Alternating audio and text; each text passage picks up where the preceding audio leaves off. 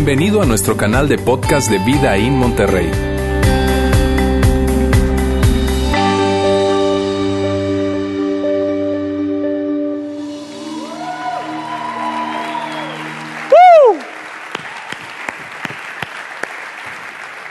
Y seguimos con esta fiesta de generosidad.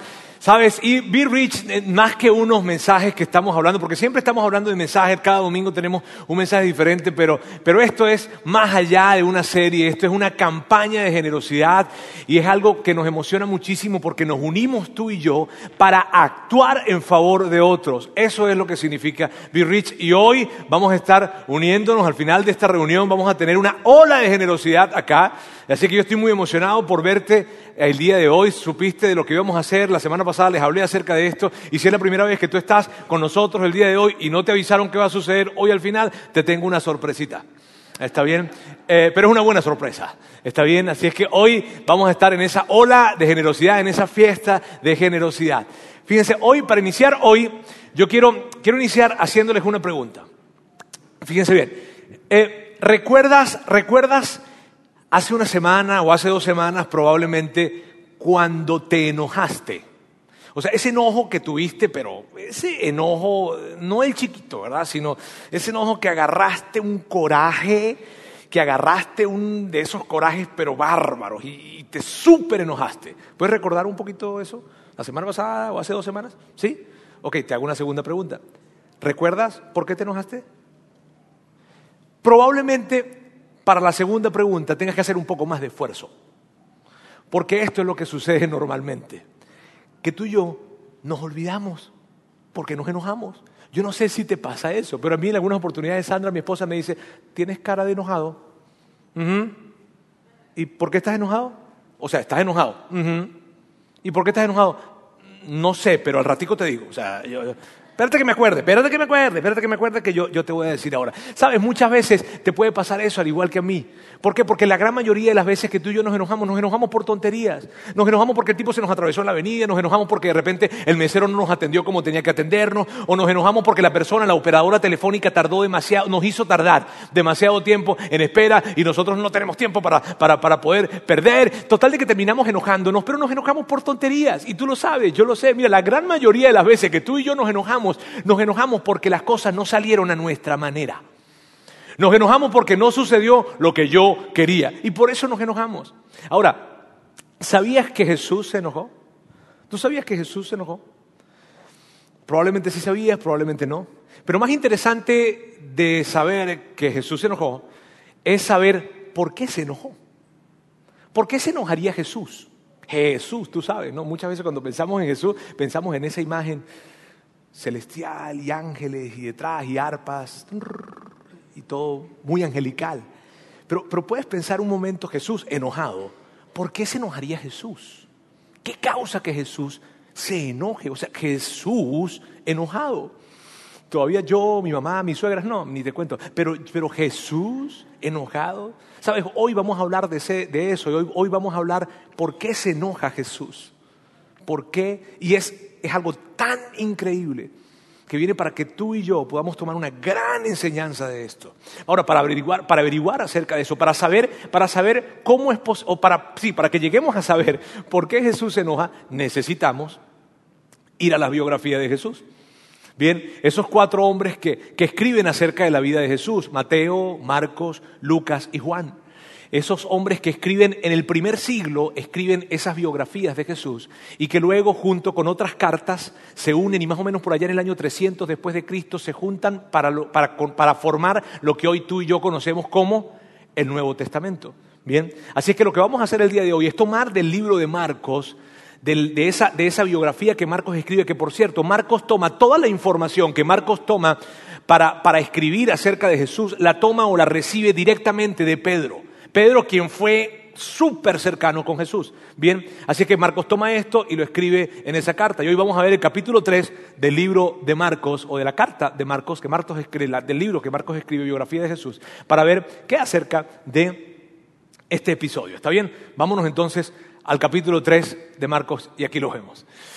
Jesús volvió a visitar la sinagoga y allí se encontró un hombre que tenía una mano atrofiada. Algunas versiones dicen que era una mano deforme, otros dicen que era una mano tullida, pero el punto es que había una persona allí que tenía la mano atrofiada. Y esto es importante. Este hombre llegó a esa sinagoga, que la sinagoga era, tú sabes, una iglesia, un templo judío, y, estaba allí, probablemente se enteró que Jesús estaba allí, que Jesús probablemente había sanado a algunas personas, y entonces él, pues tú sabes, se iba a acercar para ver si de repente le tocaba a él. No sé, no sabemos las razones por las que está, pero él está allí.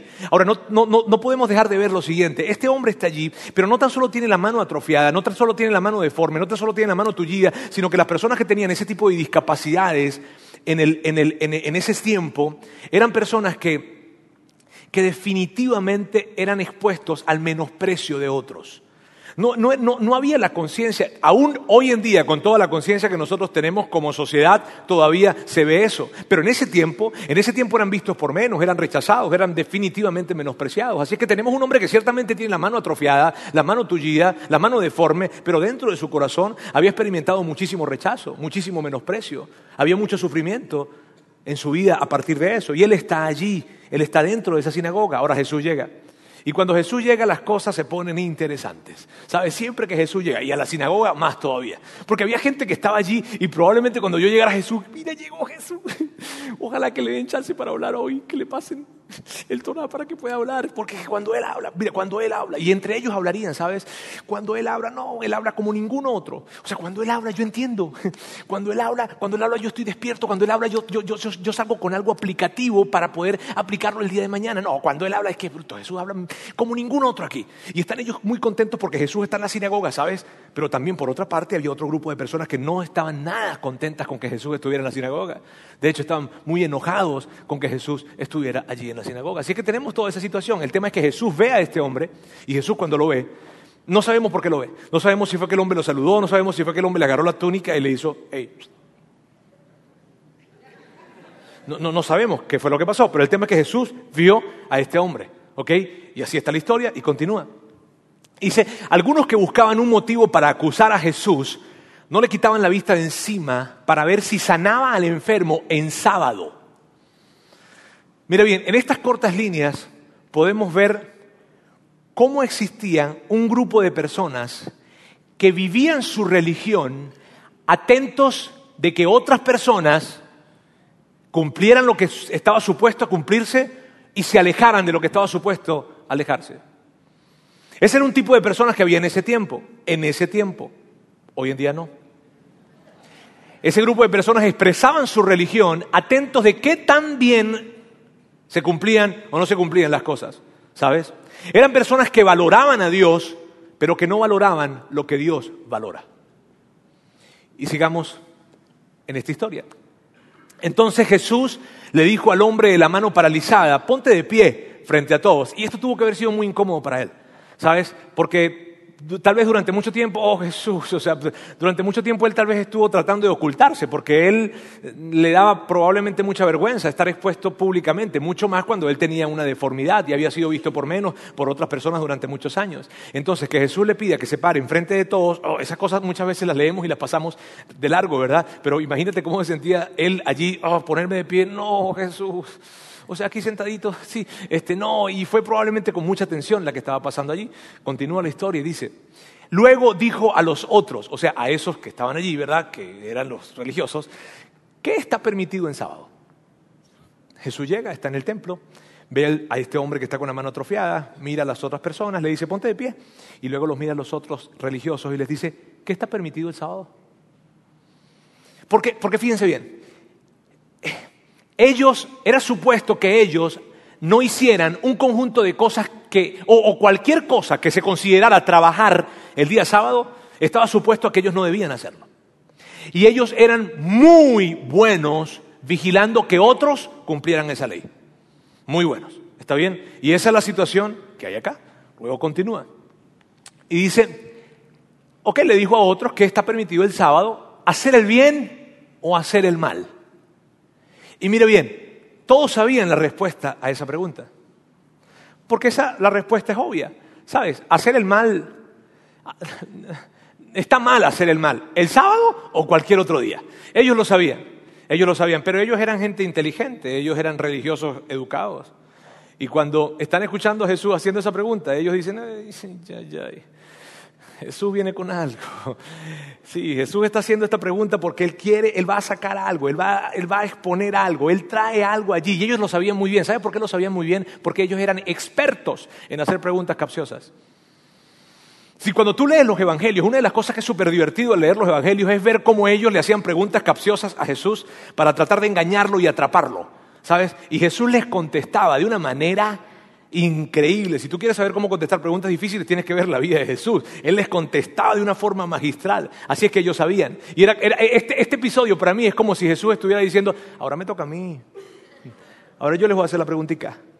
Y les hace la pregunta, ¿será que ¿Qué, qué, está permitido hacer el sábado?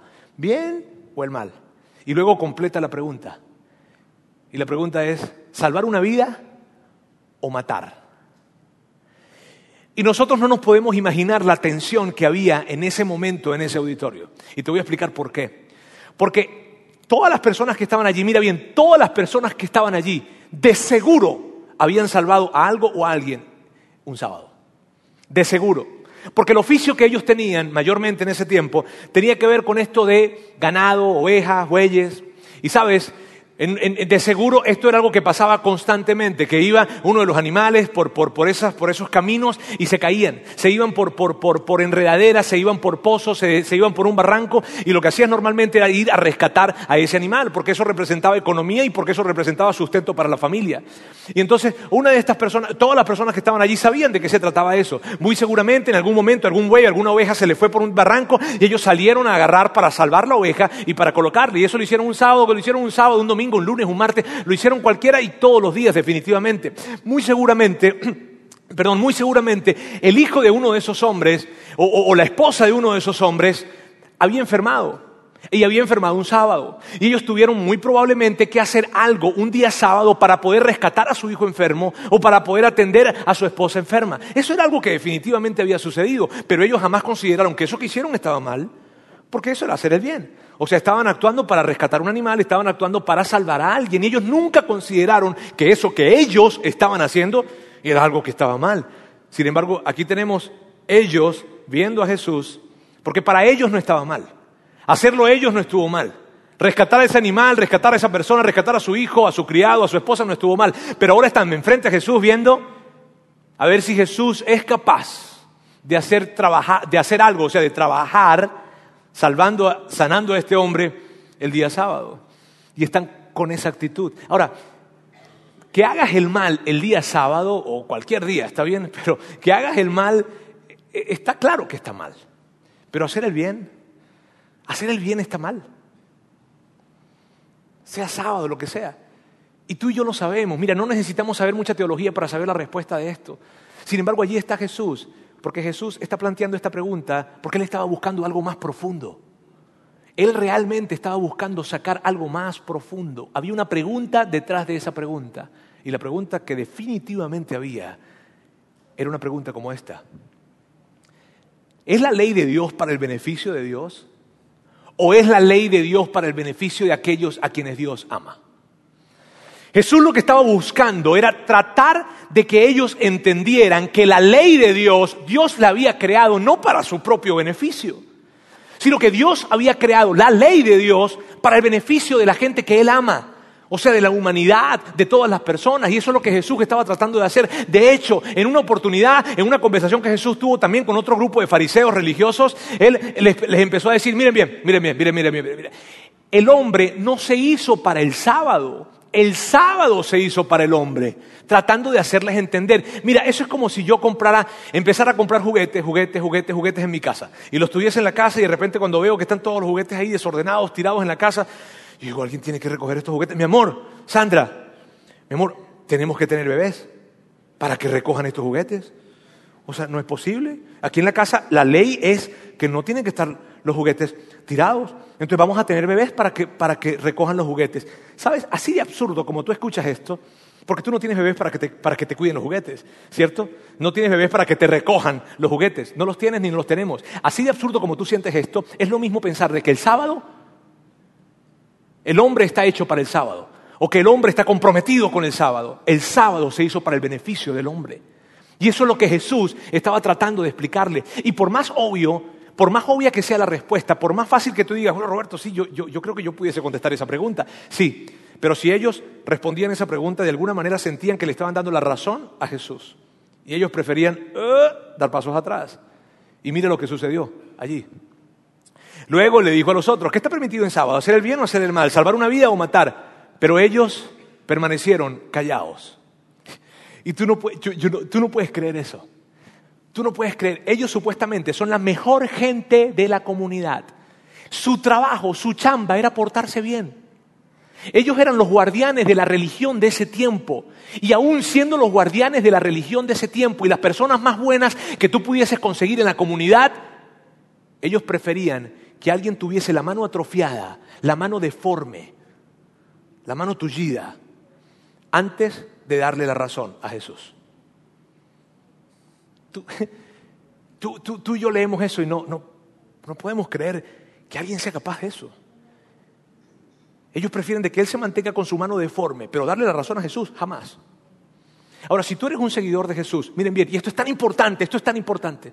Si tú eres un seguidor de Jesús, si eres cristiano, si eres católico, si tú eres un seguidor de Jesús, tú necesitas escuchar lo que yo voy a decir en este momento. Si tú no eres un seguidor de Jesús, tú puedes ignorar lo que yo voy a decir ahorita. ¿Está bien? De hecho, este es el momento donde puedes mandar mensajes de texto, navegar por las redes sociales y todo esto. Pero si tú eres un seguidor de Jesús, cristiano, católico, tú necesitas escuchar lo que yo voy a decirte ahora. Cuando la forma en la que aplicamos la Biblia entra en conflicto con la intención del autor de la Biblia, nuestra aplicación está mal. Cuando la forma en como nosotros vivimos nuestro cristianismo, expresamos nuestra fe, interpretamos las escrituras, entra en conflicto con la intención del autor, o sea, de Dios, el autor de la Biblia, nuestra interpretación está mal. ¿Y cuál es la gran intención del autor de la Biblia? Beneficiar a la humanidad, amar al hombre y a su creación. Esa es la gran intención. Entonces, en esta historia tenemos un grupo de personas que se están esforzando por ser muy buenas personas, se están esforzando por ser muy buenas personas religiosas y en su esfuerzo por ser muy buenas personas, lo que están haciendo entra en conflicto por la razón o con la razón por la que Dios creó el sábado. Y esto es tan profundo, ¿sabes? Ahora, fíjate bien, ¿cómo reacciona Jesús ante esto? ¿Cómo reacciona Jesús cuando, cuando hay un grupo de personas que están usando la ley de Dios para herir, para maltratar, para dañar a la gente que Dios ama? Y quiero volver a hacerte esta pregunta. ¿Cómo reacciona Jesús cuando la gente usa la ley de Dios para herir, para señalar o para juzgar a la gente que Dios ama. ¿Cómo reacciona? Así reacciona Jesús. Jesús miró con enojo a los que lo rodeaban. Ahora, mira, esta traducción no le hace justicia. Esta traducción no le hace justicia. Porque los que saben de esto, saben, los teólogos, los eruditos bíblicos, los que saben el griego koiné, que fue el original en que fue escrito el Nuevo Testamento, ellos dicen que la palabra que se usa en griego koiné en el Nuevo Testamento para, para describir esto es la misma que se usa en el Antiguo Testamento para hablar de la ira. Para hablar de la ira. Entonces lo que realmente, tomándolo para nuestro contexto, ¿está bien? Diría allí para sentir el peso de lo que dice, sería algo como esto. Jesús miró con ira a los que lo rodeaban. Jesús miró con ira a los que lo rodeaban. Porque Jesús está en medio de la sinagoga y de repente él ve a una persona que tiene la mano atrofiada y le dice, ponte en pie. Voltea a todos los que están allí y les dice, ¿qué está mal? ¿Está mal bien el día sábado? Y aunque la respuesta es obvia, él se sorprende y dice, no puede ser que se queden callados. O sea, no puede ser que tú no contestes esto. No puede ser que no seas capaz de ver que, que esta persona necesita ayuda pero que tu orgullo es mayor. No puede ser. Entonces Jesús voltea a verlos a todos y los mira con ira, los mira con indignación. ¿Qué hace enojar a Jesús? Ah, no sé. ¿Qué hace enojar a Jesús? ¿Qué hace enojar a Jesús? Probablemente tú levantes la mano y dices, el pecado. Ah. ¿Qué hace enojar a Jesús? Jesús miró con enojo a los que lo rodeaban, profundamente entristecido por la dureza de su corazón. ¿Sabes qué hace enojar a Jesús? la indisposición del corazón del hombre para ayudar a otros. ¿Sabes qué hace enojar a Jesús? El orgullo. ¿Sabes qué hace enojar a Jesús? La dureza del corazón de alguien que no quiere actuar en beneficio de otros. Eso lo hace enojar. Aquí tenemos a Jesús airado, aquí tenemos a Jesús molesto. Aquí tenemos a Jesús muy molesto. ¿Por qué? Porque hay un grupo de hombres que están totalmente indispuestos para actuar en beneficio de otros. Oh, ellos preferían que ese hombre permaneciese, permaneciese con la mano tullida toda su vida y con la mano deforme toda su vida a darle la razón a Jesús. ¿Ves eso? ¿Ves qué locura? Jesús entonces hizo algo. Veamos qué hizo Jesús. Entonces le dijo al hombre, extiende la mano. Ay, esto es tan emocionante. Le dice, extiende la mano. Ahora, imagínate, imagínate ese cuadro. Tienes a este tipo que tiene la mano atrofiada allí. Ya, ya no se siente cómodo al estar enfrente de todos, ¿está bien? Porque él no es que él le gustaba ser el centro de la atención, y mucho menos con una mano deforme. Y cuando él, de repente, Jesús le dice, extiende la mano, no, no, no, no, no, Jesús. Ay, el pie, Jesús, el pie probablemente. Este, pero la mano no. La mano no, porque la mano justamente ha sido el motivo de mi vergüenza durante años, Jesús. La mano es la razón por la que me conocen. La mano es eso malo que yo no quiero mostrar. La mano, la mano, Jesús. No, la mano no. Sin embargo, este hombre extendió la mano. Y mire lo que pasa. Así que el hombre extendió y la mano quedó restaurada. Oh, Ahí, mira, ahí es cuando tú y yo, ahí es cuando tú y yo pensamos y se levantaron en una sola y empezaron a aplaudir. ¡Wow! Y se levantó una gran ovación en todo el salón al ver que la mano de este hombre quedó restaurada. ¡Wow! O sea, ahí tú y yo esperamos una gran ovación. Dime si no. ¿Qué Holling One ni qué nada? O sea, esto sí merece una ovación. ¿Sabes? Esto sí merece una ovación. O sea, esto es increíble. Esto es, wow, le extendió la mano y le quedó restaurada. Dime, eso merece un gran aplauso, al menos uno. O sea, la gente estaba allí. No, no, no, no por ustedes. Está bien, no por ustedes. Me refiero a la gente que estaba en ese lugar. Es lo que tú y yo, dime si tú y yo no esperaríamos eso. Wow, viendo y extendió la mano y quedó restaurada. Pero veamos qué fue lo que realmente pasó. Los fariseos salieron enseguida y se reunieron con los partidarios de Herodes para tramar cómo matar a Jesús. Y tú no puedes creer esto. Tú no puedes creer que alguien no sea capaz de alegrarse porque una persona que estaba discapacitada, porque una persona que estaba enferma haya sido sanada. O sea, ponle punto y aparte lo de Jesús. ¿Sabes que a Jesús sácalo del cuadro? Pero al menos porque alguien, alguien está bien. O sea, puedes pensar en una persona que esté enferma y puedes pensar que esa persona que esté enferma, que puede ser que ni siquiera, ni siquiera tiene que ser tu amigo, pero sabes que esa persona se mejora y que no, podía, no, había posibilidades de que, de, que, mejorara, pero lo ves mejor, ¿no te alegras? Oye, ¿y estos tipos no podían alegrarse por eso? Su dureza de corazón era mayor. Y tú no puedes creer esto. Ellos están, mira, yo, yo quiero que tú prestes mucha atención, sobre todo si tú no eres un seguidor de Jesús. ¿Por qué? Porque en esta historia, dime si no es fácil colocarse del lado de Jesús. Dime si no es fácil, dime si no es fácil identificar a Jesús como un héroe en esta historia. Punto y aparte de que tú creas o no creas. Mira, si tú, si tú hubieses estado allí, en ese momento, en ese tiempo, hubiese sido algo como esto. Oye, Jesús, después de que Jesús hizo eso, ¿está bien? Jesús, Jesús, mira, yo, yo, yo no creo mucho que tú seas el Hijo de Dios, ¿está bien? Pero eso que hiciste, mi respeto, Jesús. O sea, Jesús, mira, eso que tú te la comiste, Jesús, bárbaro. De verdad, mira, yo no creo, olvídate lo de Dios y todo eso, yo no creo mucho en eso, ¿está bien? Pero lo que hiciste ahorita, no, no, bárbaro. Dime si no. Dime si no es fácil colocarse del lado de Jesús en esta historia. Claro que sí. De hecho, tú y yo, si estuviéramos en ese momento, nos hubiésemos colocado del lado de Jesús, independientemente de que creyéramos o no creyéramos que era el Hijo de Dios.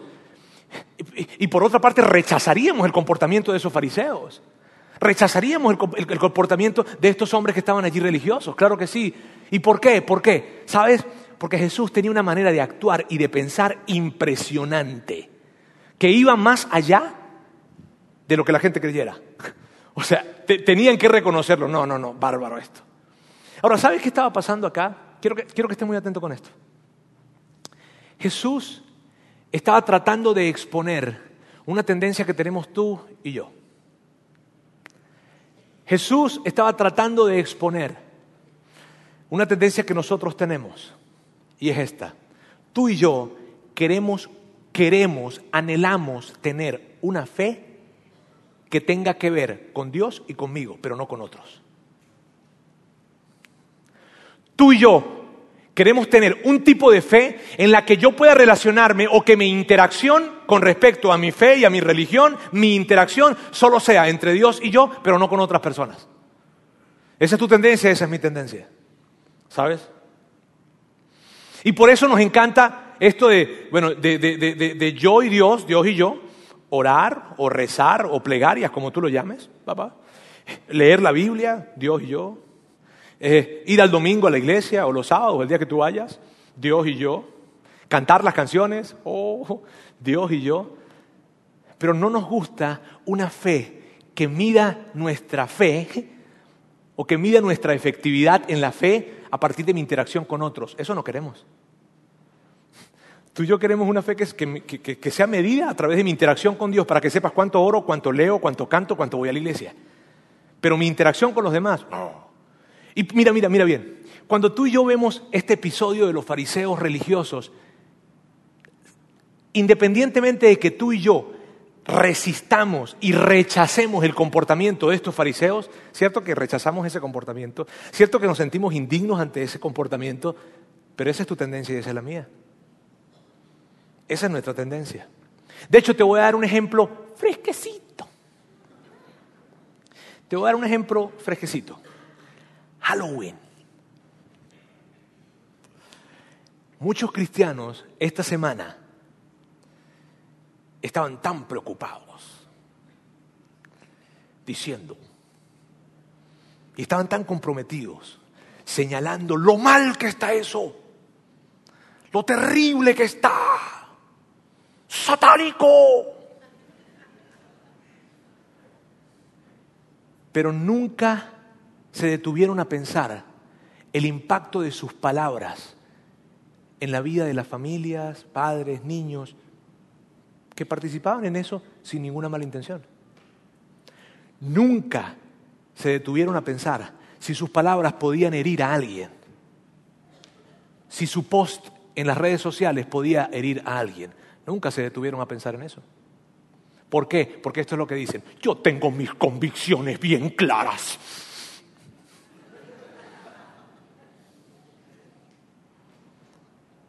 Y mi convicción con Dios me lleva a decir palabras y escribir cosas que hieran a la gente que Dios ama. Wow.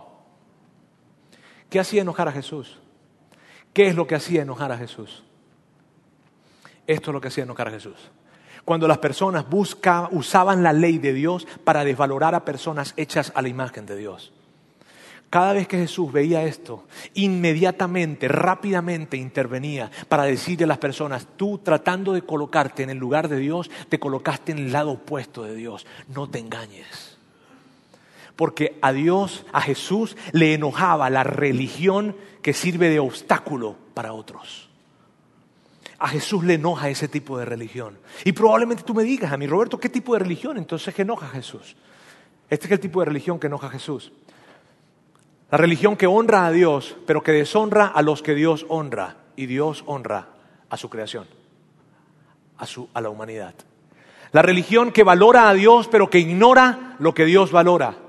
La religión que prioriza a Dios por encima de lo que Dios prioriza. Es eso, es eso de esto, amigos. Es eso de que, mira bien, yo voy a hacer de Dios una prioridad en mi vida. Dios va a ser la primera persona en mi vida. Dios es mi prioridad. Pero en, el, en la acción, en la decisión de convertir a Dios en una prioridad en mi vida, termino juzgando, señalando, criticando, tratando mal y menospreciando a gente que Dios ama. ¿Cómo? ¿Cómo es esto? Mira, probablemente tú, tú hayas tenido malas experiencias en la iglesia, no importa qué tipo de iglesia hayas crecido. Pero probablemente en tu infancia tú creciste en la iglesia. Y, y, creciste en la iglesia, pero viste algo que lo que viste hizo que, hizo, que, hizo que te alejaras de la iglesia. Y eso que viste muy probablemente tiene que ver con lo que estamos hablando hoy. ¿Sabes? Viste que, que, que alguien vino y te trató mal a ti, o trató mal a algún familiar tuyo, o te juzgó con rapidez, te juzgó, y luego lo ves como esa persona siguió con su religión intacta. De hecho, de hecho, creen que su religión es más pura a causa del menosprecio que te hicieron. Y tú dijiste no. Mira, yo recuerdo cuando yo tenía 14 años, yo iba, esto es una imagen que tengo muy presente en mi adolescencia. Yo iba a la iglesia, estaba súper contento porque iba a servir. En ese tiempo me encantaba servir. En este también, ¿ok? Ok, este, yo iba muy contento a la iglesia a servir. Y cuando yo voy llegando a la iglesia, recuerdo que había una persona en la puerta, en la entrada de la, en la, entrada de la iglesia, y cuando me vio, me dijo, así no puedes entrar a la iglesia. ¿Cómo? Con esa playera. ¿Con esta playera? Sí. ¿Pero por qué? Yo tenía una playera, ¿sabes esas playeras que tienen, o el símbolo de la paz, ¿sabes? O que yo lo tenía aquí. Entonces yo, yo, yo iba contento de servir y dice, tú no puedes entrar con esa playera. Si tú quieres, regresas a tu casa, te cambias la playera y si quieres, regresas. Pero el símbolo de la paz no es el símbolo de la paz, es el anticristo. ¿Cómo es el símbolo del anticristo? Es la cruz volteada con los brazos partidos. ¡No! Es el símbolo de la paz. Me tuve que regresar. Y tú no puedes creer eso. Ahora, esa persona se sintió tan bien porque me ofendió y me hizo sentir mal. ¿Cómo crees que me sentí? Con 14 años. A causa de eso yo me metí en... No, ok, miren, miren. Eh, fíjense esto, fíjense esto. Yo, yo, yo, yo, yo te quiero... Probablemente tú tienes experiencias como estas, peores o mejores, no sé. Pero las buenas noticias que te tengo es estas. Jesús no era eso lo que él quería. De hecho, si tú te enojaste en ese tiempo, en esa mala experiencia con esas personas, Jesús estaba de tu lado. Él también estaba enojado con ellos. Mira bien, lo que Él quiere, lo que Jesús quiere, es que nosotros valoremos a quien Él valora. Y por eso hoy, tú y yo nos vamos a unir. Tú y yo nos vamos a unir, nos vamos a unir para tomar de nuestras finanzas y darle a gente que Él ama. Y que no nos importa si ellos aman a Dios. Porque el amor de Dios no está condicionado. Nos importa que Dios los ama, no nos importa si ellos aman a Dios. ¿Sabes por qué? Porque ellos son importantes para Dios. Además, así actuamos los seguidores de Jesús. Y eso es lo que vamos a hacer hoy, tú y yo. Porque si es la primera vez que tú estás con nosotros hoy, y, tú dices que esta onda de Be Rich, ¿de qué se trata? Yo quiero explicarte de por qué, por qué llamamos Be Rich a esta serie o a esta campaña que tenemos. Y yo quiero hacerlo rápidamente. Fíjate, fíjate bien. Be Rich nace de esto. El apóstol Pablo escribe una carta a un aprendiz que él tenía que se llamaba Timoteo. De hecho, él escribió varias cartas a Timoteo. Y en esas cartas que él escribió, él estaba, estaba escribiendo para enseñarlo a predicar, para enseñarlo a plantar iglesias, para enseñarlo a administrar la iglesia. Y una de las cosas que Pablo le dice a Timoteo que debía hacer, una recomendación, es esto que vamos a colocar acá en pantalla. Timoteo, a los ricos de este mundo, mándales que hagan el bien, que sean ricos en buenas obras y generosos, dispuestos a compartir lo que tienen. Y yo sé que cuando tú y yo leemos esto y dice, dile a los ricos, yo sé que tú y yo, sí, sí es verdad, Timoteo, yo te ayudo, yo te ayudo. Yo te ayudo a decir a los ricos, Timoteo. Porque tú y yo lo que hacemos es esto, ricos, ricos, a ver, a ver, yo conozco uno, pero permíteme traer un poco de claridad hoy. Si tú viniste el día de hoy acá y tuviste plata para pagar el camión, tú eres rico. ¿Cómo? Que viniste en tu carro. No manches, ¿de verdad? tú eres rico. Si tú, si tú has viajado a otras partes, tú eres rico.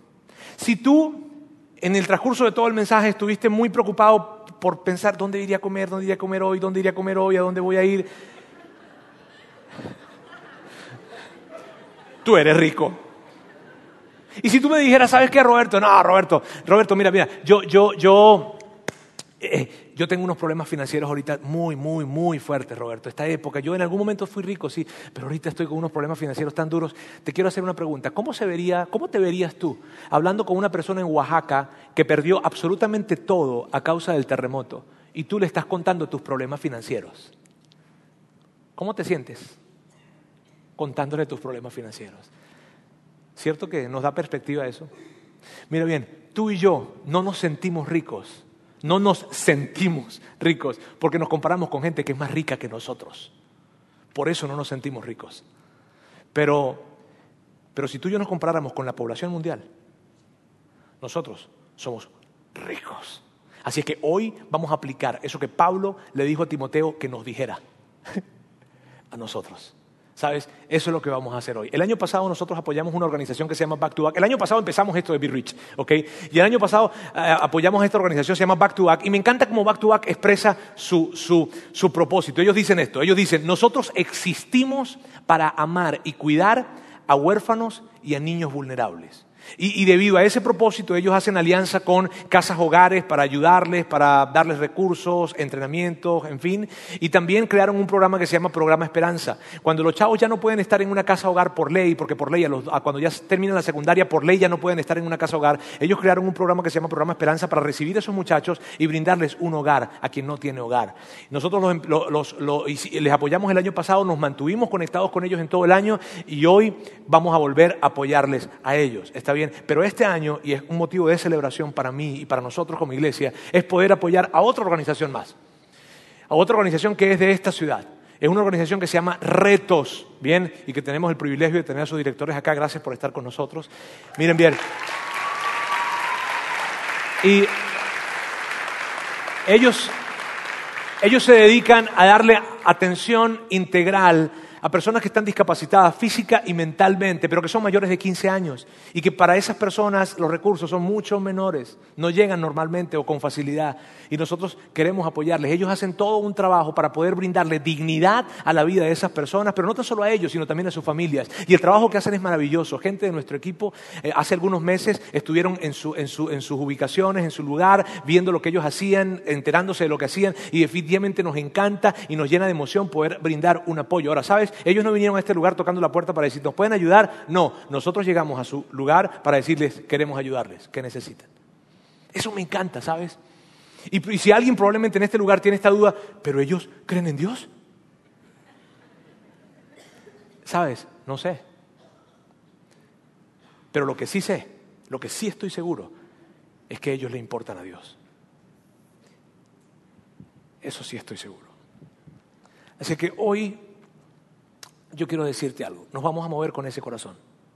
Y cuando nosotros empezamos la iglesia, nosotros decidimos no hacer servicios comunitarios. ¿Por qué? Porque lo que nosotros dijimos fue, en esta ciudad ya hay gente que está haciendo servicio comunitario y que lo está haciendo increíblemente, que lo están haciendo súper bien. Entonces, ¿por qué mejor no nos aliamos con ellos?